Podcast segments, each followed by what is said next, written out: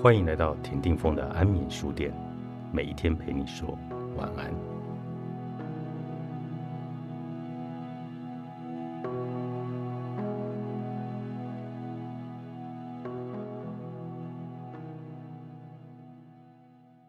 投入职场多年，无论身边人事物的场景如何转换，我的某种精神性感官始终维持着某种抽离的状态。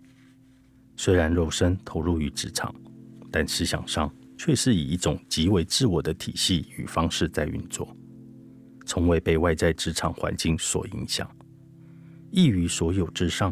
然而，一旦在这个职场找到值得努力的价值与可能时，就会从中发展出非常浓厚的归属感，以及渗入血脉般的责任感。之后，我会开始毫无保留的不计代价。给他所想要的，支持他所需要，倾心倾力。说来也有点有趣，在意识上，我会把公司当作是自己开的。既然是自己开的，无论做什么都是为了自己，还有什么好计较？面对自己这样有些奇异的职场性格思想，过去还很年轻时，我始终无法找出一种正确的说法去诠释它。而随着年纪渐长，我逐渐明白，原来我只是尝试在每一段职场关系中找出某种层次的主导意识，企图化主动为被动，先与自己达成共识，确立目标。无论后来发生多少的变化或产生何种困境，对我而言都是不成问题的问题，因为这是我自愿选择的，就坦然的接受所有的后果。对照当代另一派对立面的职场说法，你没有领这么多的薪水，何须替老板担心这么多？或是你不计较工作多寡就会被人欺负，所有的难事都会往你这里丢，软土生绝，要做一个聪明的职场人。还有的人会积极鼓吹劳工们仇视资方，始终怀着一种激进心情踏伐职场，斤斤计较。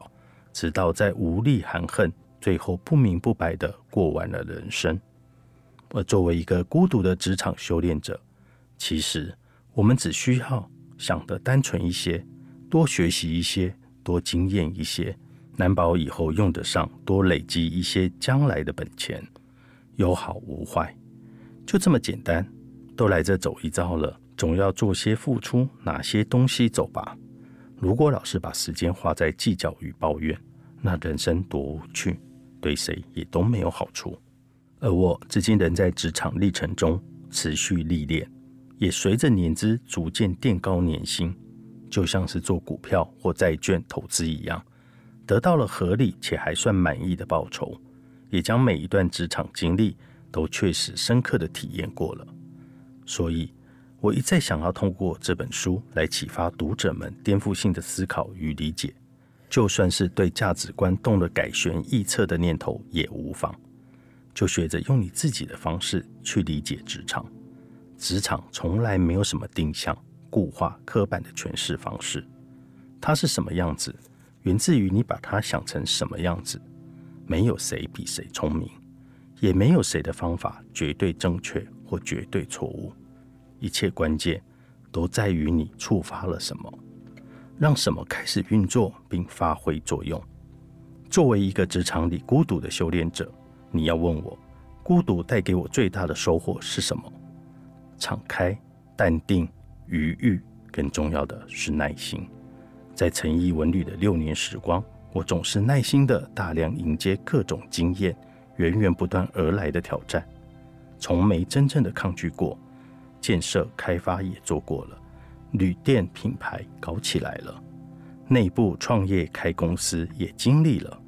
面对这一切，我从没多想，就是用耐心去对付它，它就会一件一件的做到它该有的最理想状态，没有别的了。孤独力，作者张立忠，方舟文化出版。